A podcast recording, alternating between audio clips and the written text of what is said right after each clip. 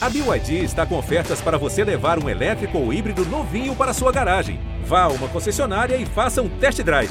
BYD, construa seus sonhos.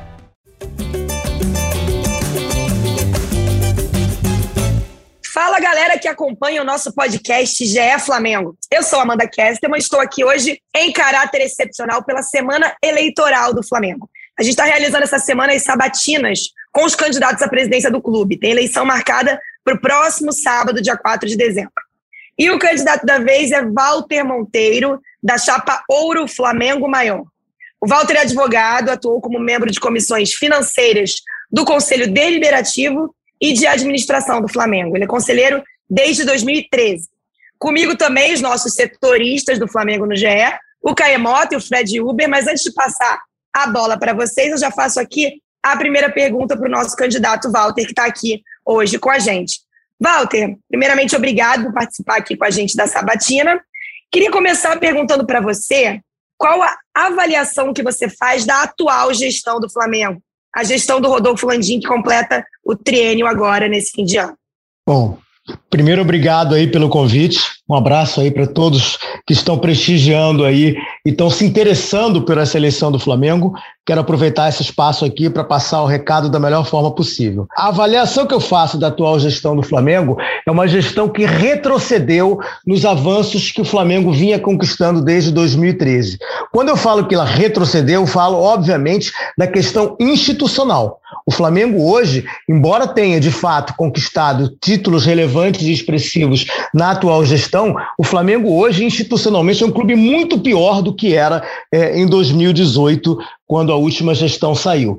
Portanto, é, eu, se eu tivesse que dar uma nota para a atual gestão, eu daria nota 5 foi razoavelmente bem no, no plano esportivo, e digo razoável, porque foi muito bem no começo e muito mal no final, mas foi completamente fracassada no plano institucional. O Flamengo retrocedeu e o Flamengo precisa voltar a avançar. Ô, Walter, queria te perguntar sobre futebol, né? É o grande carro-chefe do clube. É, eu, eu, vou aproveitar para fazer duas perguntas em, um, em uma.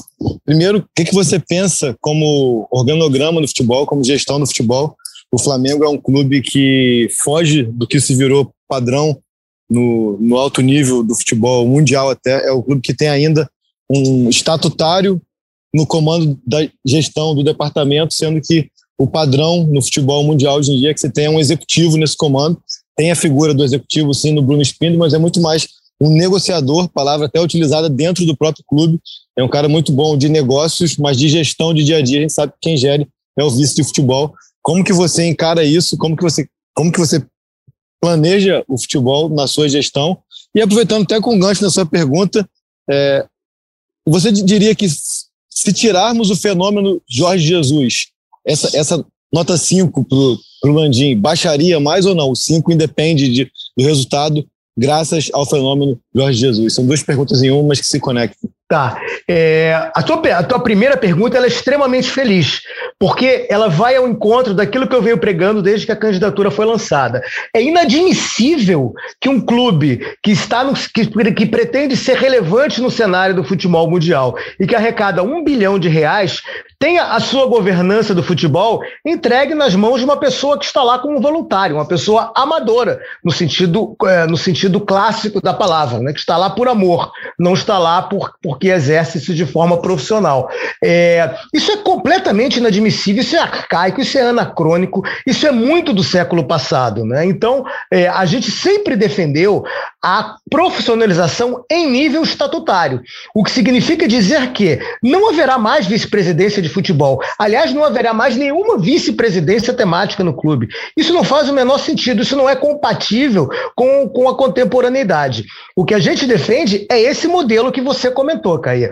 É, a substituição dos VPs amadores né, por, por profissionais contratados. Especificamente no futebol, eu acho que o futebol tem que ter aquilo que seria como se fosse um CEO próprio, entendeu? Que eu estou chamando de um executivo geral do futebol. Sim, né? São as funções que o Bruno Spindel exerce hoje, só que com muito mais autonomia e muito mais turbinadas, entendeu? É, com, com, enfim, afastando de uma vez por todas essa figura do VP amador, que na prática só serve para promoção pessoal do ocupante do cargo, entendeu? Eu não quero aqui fazer uma crítica direta ao Marcos Braz, que ocupa esse cargo hoje.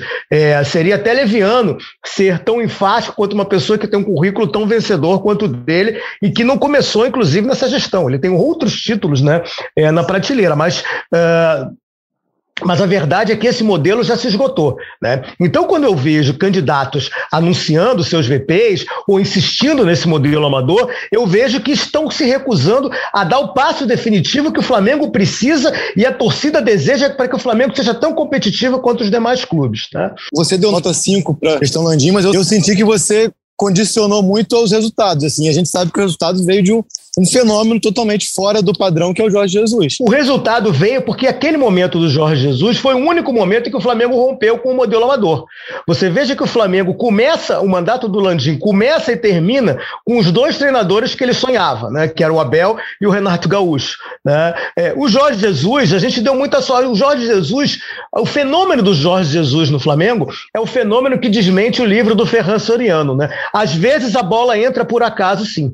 Jorge Jesus é um profissional de primeira linha que estava no Brasil procurando o clube. Todos se lembram dele num jogo Flamengo e Atlético lá em Minas Gerais, lá em Belo Horizonte, é, sentado no camarote da diretoria do Atlético. E por um acaso, por, por conexões que o Paulo Pelaipe tinha, enfim, com o empresário, ele foi apresentado ao Flamengo, veio treinar o Flamengo, tomou a melhor decisão possível, que foi trancar a chave do departamento de futebol por dentro e não deixar os amadores entrarem, não deixar palpiteiro entrar, não deixar a rapaziada do conselhinho entrar. E aí comandou o Flamengo com uma cabeça e uma vertente profissional. É disso que o Flamengo precisa. Né? E sim, é, há méritos é, na gestão do Landim é, que vão além da contratação do Jorge Jesus. Eu faço questão de destacar isso, porque ser um candidato de oposição não significa ser cego para decisões acertadas que o presidente Landim tomou. Houve uma decisão muito acertada. Né? O presidente Landim concentrou no primeiro ano de mandato dele todo o investimento possível. Tanto que a gente chega à final da Libertadores agora, né, esse, esse final no final de 2021, com um clube com um time muito parecido com o time de 2019. Por quê? Porque houve uma concentração de um investimento num determinado ano para durar um mandato inteiro. Essa decisão é uma decisão corajosa, acertada e que eu aplaudo. Portanto, ela entra na composição dessa nota. Mas sim, a, a era Jesus no Flamengo é fundamental para explicar o sucesso desportivo que o Flamengo teve. Está né? é, tá muito longe das escolhas é, da rapaziada lá do Conselhinho, dos palpiteiros que gravitam em torno do departamento de futebol em troca de sua promoção pessoal pessoal. O Walter, o Flamengo nos últimos anos tem, tem tido, tido um diferencial do clube, é a capacidade de receita, né? Essa, a parte das finanças. Queria que você falasse sobre esse tema aí, sobre o que, que, você, que você tem de plano de gestão para essa área de finanças. Eu acho que o Flamengo vai bem nesse plano, sim. Nesse campo, sim. É um processo de reconstrução que começou em 2013 e eu faço questão de destacar que isso um dia ainda vai ser objeto de estudos, porque eu acho que nunca houve, ao menos no Brasil, um projeto de recuperação financeira que veio é, através de uma, de uma compreensão de toda a nação rubro-negra. Aquilo é um esforço coletivo.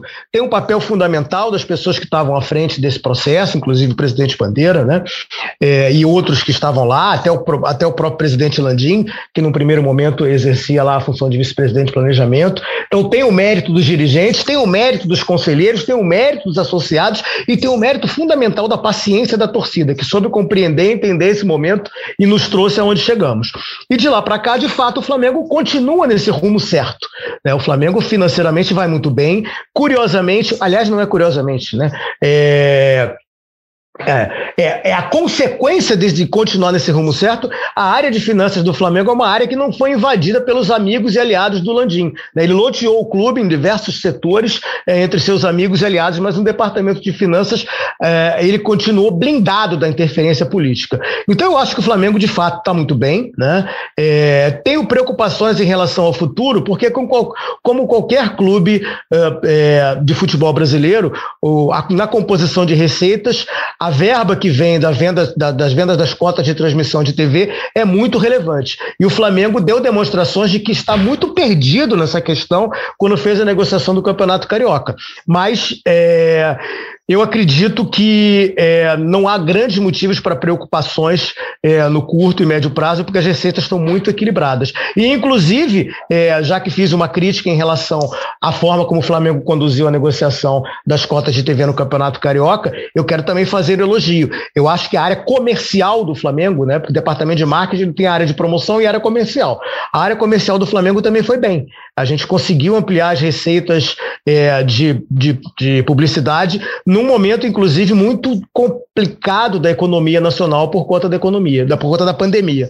Então, eu acho que isso é um ponto também que eu, que eu considero positivo. Aproveitando, Walter, que você deu a deixa falando da, da área de marketing do Flamengo, não é de hoje, né? Não é da, dos últimos três anos.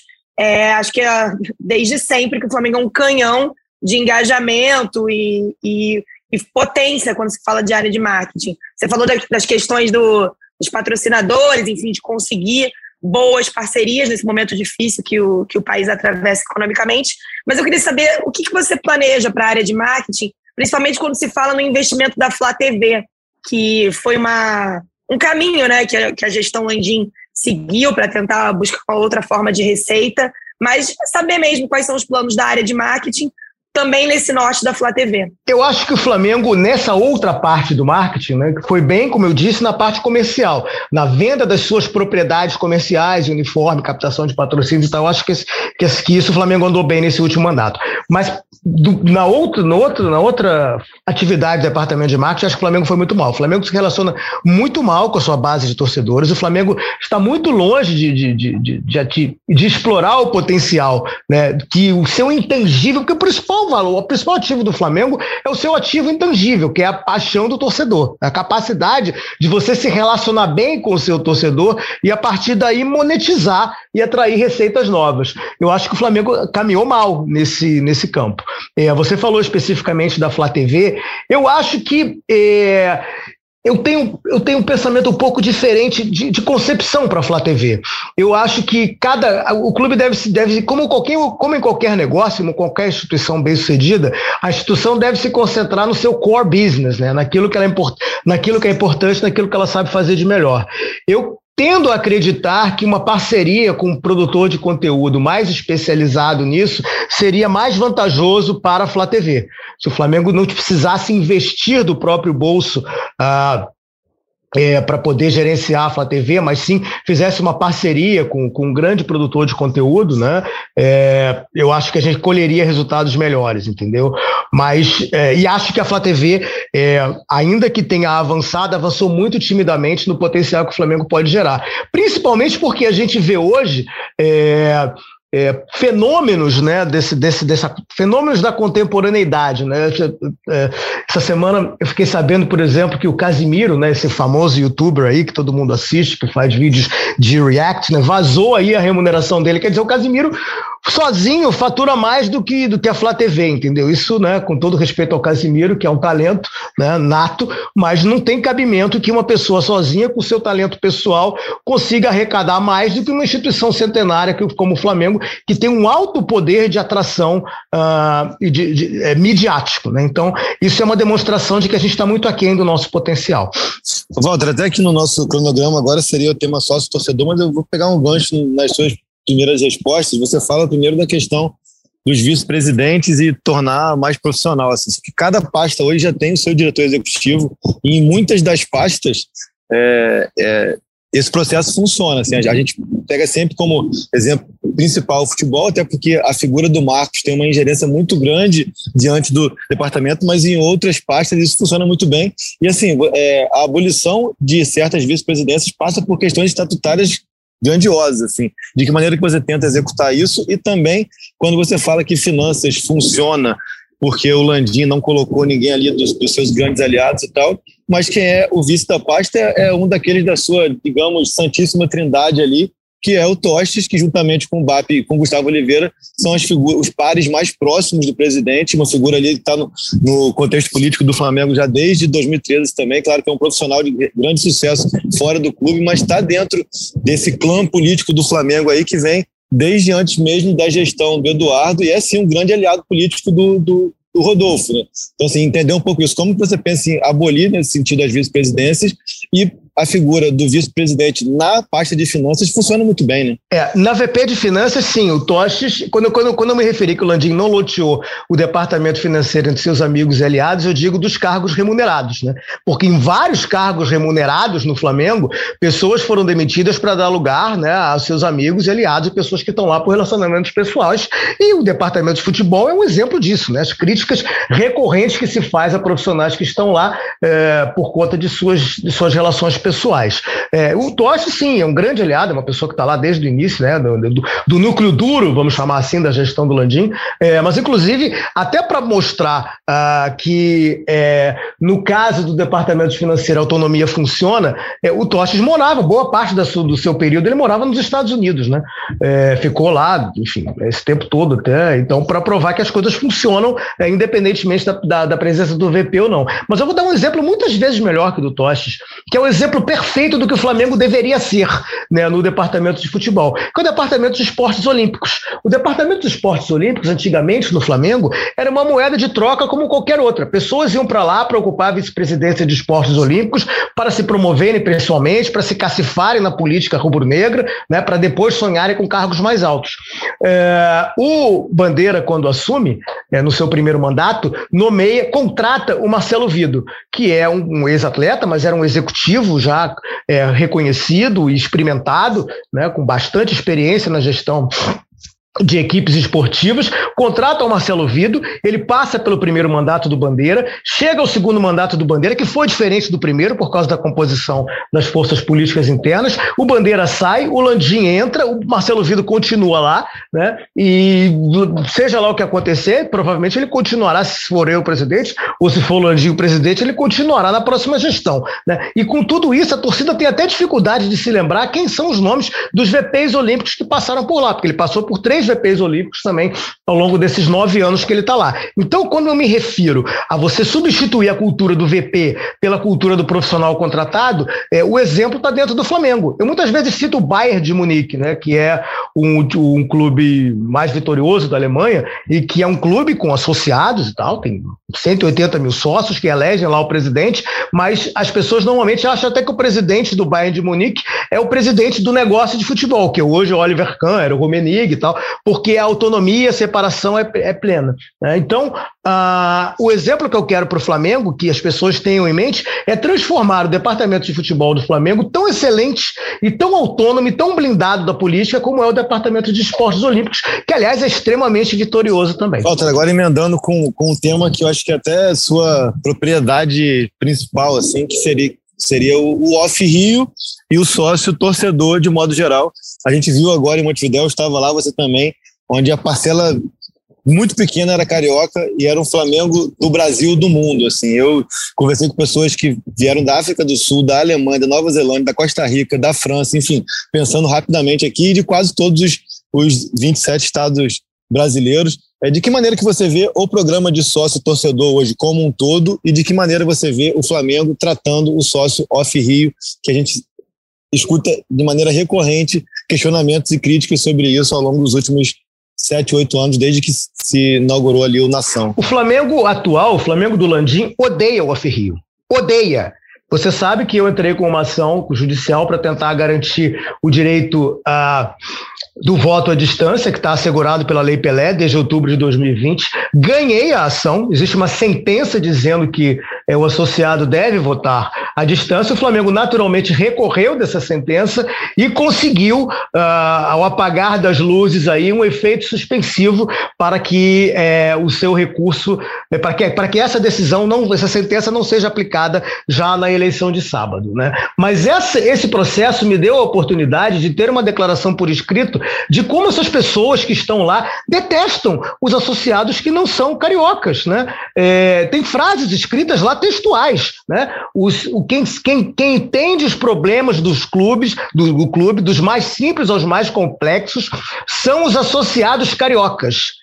O Flamengo é um clube cuja vida social está limitada à zona sul da capital fluminense. Cara, esses caras escreveram isso por escrito num documento oficial. Coisas que eu imaginei que eles tivessem vergonha de dizer entre quatro paredes com mais gente ouvindo, mas não, eles botaram isso num documento oficial. Né? Então, é, eu tenho um orgulho muito grande de simbolizar um Flamengo maior, um Flamengo que não se limita ao entorno da Gávea. Eu tenho um orgulho muito grande de, pela primeira vez na história política do clube, o clube ter um candidato a presidente que não mora mora no Rio de Janeiro.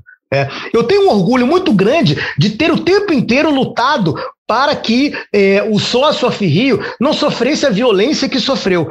Né? E tem um orgulho muito grande de ter ido para o judiciário, enfrentado todas as resistências e os ônus que isso representa dentro da política interna. Tem um orgulho muito grande de defender essa bandeira que só faz perder voto, porque a gente está tentando explicar para muitos associados né, que, que, imaginam que podem perder o seu poder de escolha em relação a isso. Mas a gente tem, eu, tenho muita, eu tenho muita esperança de que a maioria das pessoas que está lá, que é sócia do Flamengo, que comprou um título de sócio ou que paga a mensalidade de sócio contribuinte, está lá não é porque quer jogar tênis, não é porque quer frequentar a piscina, não é porque quer levar o filho na escolinha, não é porque quer levar o filho no parquinho. Existe esse público dentro do Flamengo, eu reconheço. Né? E esse público também precisa de carinho da diretoria. É fato, mas a grande maioria dos associados do Flamengo está lá porque é Flamengo, porque é torcedor do Flamengo, porque quer ver o Flamengo ser o maior clube do mundo. Por conta disso que a gente leva essa bandeira, que a gente leva essa proposta com muita franqueza, muita sinceridade para dizer que uma dessas propostas que a gente vai apresentar de reforma do estatuto é criar a, categoria de associado contribuinte torcedor. Para quê? uma parcela dos atuais sócios torcedores que queira também ser sócia do clube, ela possa fazer essa conversão e possa ter direito de votar e ser votado. Porque só assim a gente vai oxigenar a política do clube, só assim a gente vai transformar o Flamengo. E essa é a decisão fundamental que está sendo tomada nessa eleição agora de sábado. Tem aqueles que acham que o Flamengo deve ser, para sempre, um clube comandado por amadores e um clube muito restrito, cujos destinos estão na mão de duas ou três mil pessoas, que são as pessoas que vão lá votar, e esses irão votar no Landim. E tem aqueles que acreditam que o Flamengo pode e deve ser maior. O Flamengo precisa se reconhecer como um clube nacional. E para se reconhecer como um clube nacional, ele precisa dar a chance de toda a nação rubro-negra que está fora do Rio de Janeiro, que está fora da Gávea, que possa participar dos destinos do clube. O Walter, atualmente o Flamengo é, administra o Maracanã junto com o Fluminense. O que você pensa sobre esse tema do, do de, de Flamengo? Tem, você acha que tem a necessidade de, de ter um estádio próprio ou você, você acha interessante esse, esse sistema atual? Eu tenho dificuldade de opinar sobre o caso em si do Fluminense, como, como, como várias coisas no Flamengo do Landim, é, há muito pouca transparência. Né? O Flamengo retrocedeu em transparência, a gente não sabe muito bem o que está acontecendo com esse contrato. Quando a nossa candidatura foi lançada, lá em janeiro, né, minha candidatura da Cláudia, a gente imaginava que a gente chegaria na eleição é, com esse tema tema resolvido, porque é, o governo do estado do Rio de Janeiro vem empurrando a solução definitiva do Maracanã com a barriga já há muitos anos. E eu tive a ilusão de que isso seria solucionado ao longo de 2021. Infelizmente, não foi. É, é, quando me perguntam se deve ter um estádio próprio, eu sempre lembro que, desde que eu sou criança, né, desde lá dos anos 70, quando eu comecei a. Finalzinho dos anos 70, quando eu comecei a acompanhar as eleições lá do Flamengo, esse tema sempre volta. Promessas de construção de estádio próprio é quase que um item recorrente das campanhas de candidatos a presidente do Flamengo. E eu não acho que deva o caso de, de fazer qualquer tipo de promessa. Pelo contrário, o que eu tenho dito é: enquanto a variável Maracanã estiver presente na equação da tomada de decisão sobre o estádio próprio, o estádio próprio não vai avançar. Por quê? Porque o Maracanã reúne qualidades é, muito difíceis de serem reproduzidas em outro lugar. Para começo de conversa, o Flamengo joga lá há 71 anos. Quer dizer, rubro-negros com menos de 80 anos de idade não conhecem outra casa do Flamengo. Segundo, uh, o estádio está pronto. Né? É, e não apenas está pronto, como está numa localização privilegiada, como jamais será possível reproduzir no Rio de Janeiro. A gente tem metrô na porta, a gente tem estação de trem na porta, a gente tem linhas de ônibus em grande quantidade, a gente está perto da rodoviária, Maracanã está relativamente perto do Galeão, perto do Santos Dumont, enfim, não tem estacionamento, é um, é um, é um problema, mas são tantos anos indo, lá que as, indo aos jogos lá que as pessoas também já resolveram por si só essa questão do estacionamento. Então, assim, é muito difícil difícil você igualar as vantagens do Maracanã. O que o Flamengo precisa fazer num primeiro momento é tentar sair do Maracanã com a melhor negociação possível. É, se isso não acontecer, aí sim teria que se pensar no estádio próprio. Agora, pensar no estádio próprio é preciso ter em mente o seguinte: o Flamengo não tem dinheiro para ser dono da propriedade imobiliária. O Flamengo não pode ser dono do terreno mais o tijolo. Né? É, a gente pode citar dois exemplos recentes. A gente tem que olhar para as coisas que aconteceram para poder não cometer os mesmos erros. É, o Corinthians, quando resolveu ter o seu estádio próprio, construir lá a Arena é, Corinthians, uh, resolveu partir para a construção. Olha, eu vou ser dono do estádio. E aí foi lá, pegou um financiamento no banco, se endividou, está pagando esse financiamento, e esse financiamento está trazendo consequências para a própria gestão esportiva, porque está sacrificando as receitas é, do Corinthians. Já o Palmeiras fez o contrário. O Palmeiras, que tinha lá seu velho estádio, que era dele, né? ele fez uma, uma aliança com, com, uh, com, fez uma parceria com uma, uma, uma empresa construtora, cedeu isso para a empresa construtora e a empresa é dona do estádio e explora uh, outras, outras possibilidades de negócio lá, que não necessariamente o jogo. Então, isso que o Flamengo tem que fazer. Se um dia o Flamengo tiver que ter um estádio, o Flamengo vai ter que encontrar um parceiro comercial que vai explorar outras possibilidades. É, é, que o estádio vai gerar e o Flamengo vai ficar com a receita dos dias de jogos sem ser dono da propriedade imobiliária. Para finalizar esse tema, eu tenho um sonho, tá? É, eu quero ser respeitoso demais com os demais clubes do Rio de Janeiro, mas acho que, é, sendo um pouco mais franco, o Flamengo não está mais na mesma prateleira do que os seus rivais da cidade. E eu acho que isso a gente ajeitaria muito bem essa questão uh, se a gente, se, se os outros clubes né, da cidade entendessem aquilo que seria melhor para eles. Eu acho acho que hoje o melhor cenário do Rio de Janeiro seria o Vasco ter, ter, o seu estádio histórico, que a torcida do Vasco tem muito orgulho de São Januário, que Botafogo e Fluminense compartilhassem o Engenhão, eu acho que faz todo sentido dentro da lógica deles, e o Flamengo ficar com o Maracanã como, como, como a referência de seu estádio principal, eventualmente cedendo. Uh, o estádio para outros jogos importantes, como por exemplo uma final de um campeonato carioca. Você falou brevemente sobre a questão da forma como a pasta de esportes olímpicos é, foi tratada durante muitos anos no Flamengo, a questão ali da vinda do Marcelo Vido na gestão do Bandeira. Esse ano o Flamengo teve campeões olímpicos, né, como Rebeca Andrade, Zaquias Queiroz. A gente sabe que, além de ser importante para o clube, né, tem uma questão também de formação social importante de investimento no esporte olímpico. Então eu queria saber qual é o seu plano para a pasta de esporte olímpico. Depois de um ano de Olimpíada, a gente viu até um certo engajamento acima da média da torcida do Flamengo com os campeões olímpicos que vestiam as cores do clube. Os esportes olímpicos é, a pasta de esportes olímpicos é o exemplo do que funciona bem no Flamengo, como como eu fiz questão de ressaltar é, extremamente vitoriosa. O Flamengo concentra os seus esforços naquilo que ele é capaz de competir bem, e essa lógica faz todo sentido. O Flamengo teve a capacidade de ampliar a arrecadação através de programas como o Anjo do Agarda, através de captação de patrocínios específicos, e isso é o tipo da situação que eu acho que não deve se mexer muito. Isso está funcionando muito bem, está dando muito orgulho para a torcida do Flamengo, e o meu principal projeto é não mexer muito, é manter lá o Marcelo Vido, convencer o Marcelo Vido a continuar, continu, con, con, é, continuar a exercer a gestão profissionalizada que nós tivemos desde 2013. Está de parabéns, é, estão de parabéns todas as pessoas que cuidaram disso esses nove anos.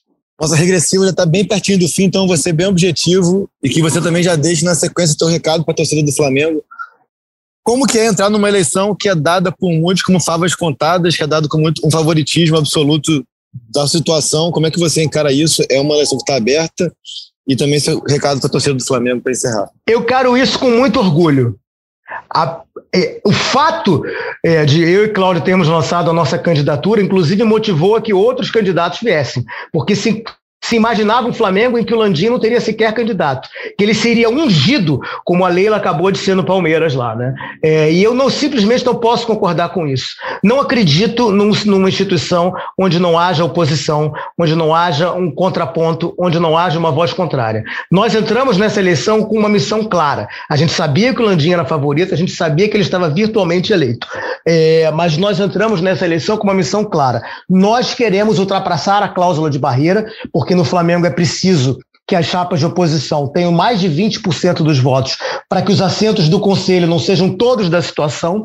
Então, nós entramos nessa eleição com, essa, com esse objetivo claro de tentar conquistar é, os assentos no Conselho e mostrar para a nação rubro-negra que nem todos são iguais ao Landim, que há gente sim que pensa diferente dele, que tem propostas diferentes, e nós somos, temos orgulho de sermos oposição há muito tempo e foi para isso que a gente entrou. Agora, nessa reta final, eu sinto uma rejeição crescente ao Landim uh, pela, pelo desgaste desse modelo amador. A torcida do Flamengo não quer mais saber de amadorismo à frente do clube. Então, meu recado final fica aí para a torcida do Flamengo, para os ele, eleitores, né? e para a torcida do Flamengo em geral, o meu recado final é esse. A eleição é sábado. Ainda dá tempo de enterrar de uma vez por toda o amadorismo no Flamengo. Eu vou com muita confiança, Uma última, quem está passando do tempo sou, sou eu, não é o Walter. Bem rapidinho, Walter. É possível comandar o Flamengo morando em Porto Alegre ou você viria para o Rio? Claro que eu iria para o Rio de Janeiro. É óbvio que eu iria para o Rio de Janeiro. Né? É, as pessoas me fazem essa pergunta é, e se esquecem que eu sou um advogado. Eu estou aqui porque eu comando uma filial uh, uma unidade do escritório em que eu sou sócio, né? mas a matriz uh, fica no Rio de Janeiro. Então não tenho nenhuma ilusão de que seria possível comandar o Flamengo no Rio de Janeiro. Embora, embora o Flamengo na prática tenha sido comandado por uma pessoa que mora em São Paulo e o diretor de finanças morava na Califórnia. Mas apesar disso, até nisso eu quero ser diferente deles. Muito obrigada, Walter, pela participação. A gente agradece ao candidato por participar aqui da nossa sabatina. E também a vocês, Fred, Caê, muito obrigada. E esse podcast tem edição da Juliana Sá, coordenação do Rafael Barros e gerência do André Amaral. É isso, gente. Até a próxima e tchau, tchau. convite para falta, cobrança! Gol!